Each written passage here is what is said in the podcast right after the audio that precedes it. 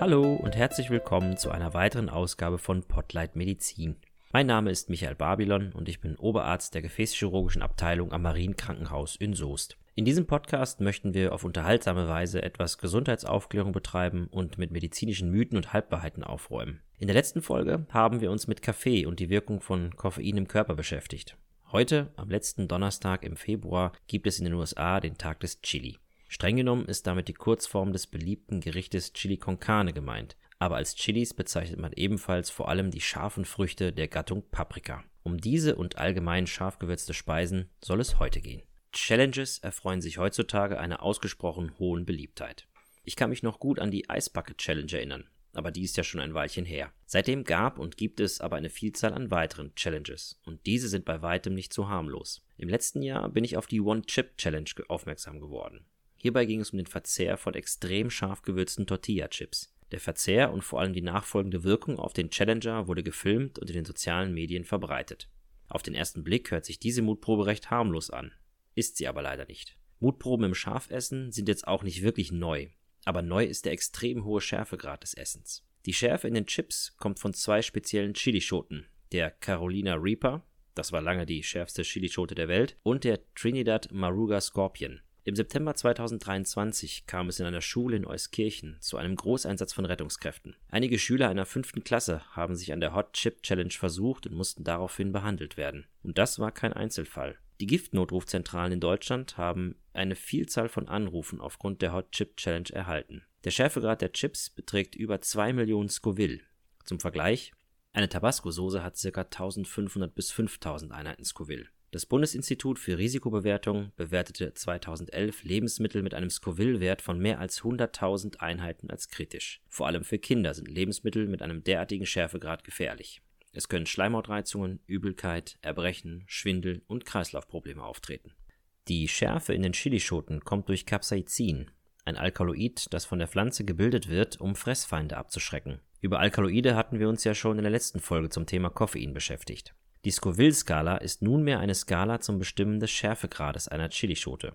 Hierbei wird der Gehalt an Capsaicin der Früchte gemessen. Entwickelt hat sie der US-amerikanische Pharmakologe Wilbur Lincoln Scoville im Jahr 1912. Testpersonen haben verschiedene verdünnte Capsaicin-Lösungen verkostet und diese wurden immer weiter verdünnt, bis kein Schärfegrad mehr feststellbar war. Je mehr verdünnt werden musste, desto höher der Scoville-Grad eine sehr subjektive Methode, da jeder Mensch ein anderes Schärfeempfinden hat und sich ebenfalls eine persönliche Toleranzschwelle bei regelmäßigem Konsum von Capsaicin aufbaut. Heute wird die Schärfe mit einem Verfahren namens Hochleistungsflüssigkeitschromatographie bestimmt. Aber das zu erklären würde den Podcast sprengen. Vielleicht noch so viel. Reines Capsaicin hat einen Scoville-Wert von 16 Millionen. Einen Milliliter reinen Capsaicins müsste man mit 16 Millionen Milliliter Wasser, also 16.000 Liter Wasser verdünnen, um keine Schärfe mehr zu spüren. Die schärfste Chilischote der Welt ist übrigens die Pepper X. Gezüchtet wurde sie von Ed Curry aus dem US-Bundesstaat South Carolina. Pepper X kommt auf sagenhafte 2,69 Millionen Scoville. Laut einem Bericht der BBC ist Ed Curry auch einer von nur fünf Menschen, die es bisher geschafft haben, eine ganze Pepper X zu verzehren. Dreieinhalb Stunden kämpfte der Züchter mit der Schärfe und danach setzten Bauchkrämpfe ein. Selbst für den an scharfe Chilis gewöhnten Curry war das wohl eine Grenzerfahrung. Von in Schärfe untrainierten Menschen sollte diese Chili besser nicht probiert werden. Aber warum brennt Capsaicin im Mund wie Feuer? Capsaicin reizt auf den Schleimhäuten, zum Beispiel im Mund, Nervenenden bestimmter Schmerzrezeptoren, die normalerweise Hitze oder chemische Reizungen erkennen. Hierzu bindet Capsaicin an einen Rezeptor namens TRPV1. Wenn wir heiße Speisen zu uns nehmen, wird dieser Rezeptor ebenfalls aktiviert und daher empfinden wir einen hohen Schärfegrad als Brennen im Mund. Schleimhäute sind besonders empfindlich für die Wirkung von Capsaicin aber auch die Haut reagiert auf das Alkaloid. Erstaunlicherweise kann Capsaicin aber auch gegen Schmerzen helfen. Nach der anfänglichen Stimulation der Schmerzfasern folgt eine Desensibilisierung. Das heißt, dass die Fasern unempfindlicher für erneute Schmerzreize sind. Diesen Umstand macht man sich in der Medizin in Form von Salben bei Gelenk-, Muskel- oder Wirbelsäulenschmerzen zunutze. Die sehr gut bekannte klassische Pferdesalbe zum Beispiel enthält Capsaicin. Die Salben haben auch noch einen weiteren Effekt. Der TRPV1-Rezeptor sitzt nämlich nicht nur auf Haut und Schleimhäuten, er kommt noch an vielen anderen Stellen im Körper vor, unter anderem auch in Blutgefäßen oder der Muskulatur. Durch die vermeintliche Zunahme der Temperatur reagiert der Körper mit Kühlmaßnahmen.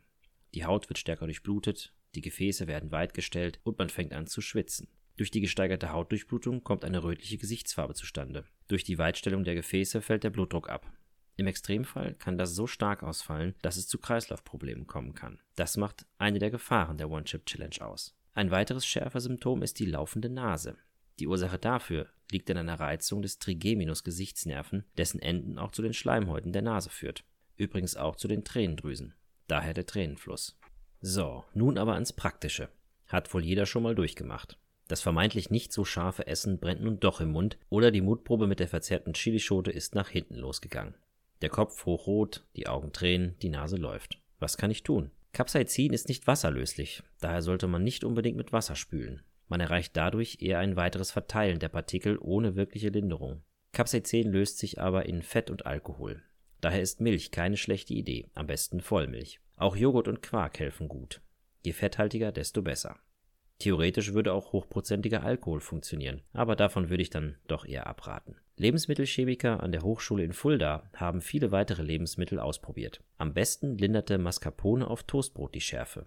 Bei Mascarpone mit einem Fettgehalt von rund 80 Prozent nicht verwunderlich. Die Brösel vom Toastbrot reiben die Schärfepartikel zusätzlich von den Rezeptoren. Wenn ihr spezielle Mittel gegen die Schärfe habt, dann lasst mich gerne an eurem Wissen teilhaben und schreibt mir.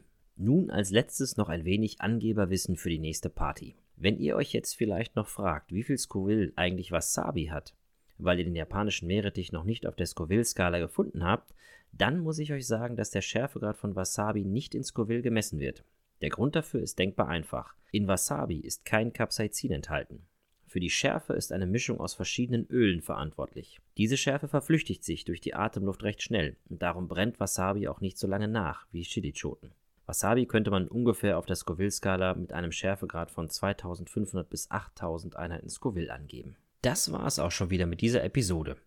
Der Podcast stellt wie immer eine allgemeine gesundheitliche Aufklärung dar, dient der reinen Wissensvermittlung und ersetzt kein ärztliches Beratungsgespräch oder ähnliches. Die eben genannten Infos entsprechen dem Stand der Wissenschaft im Februar 2024.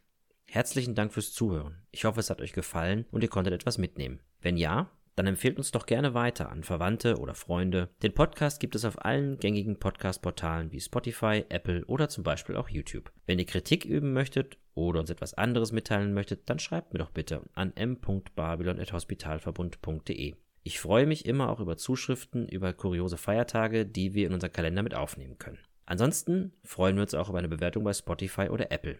Wir hören uns wieder im März. Bis dahin, bleibt gesund, euer Micha.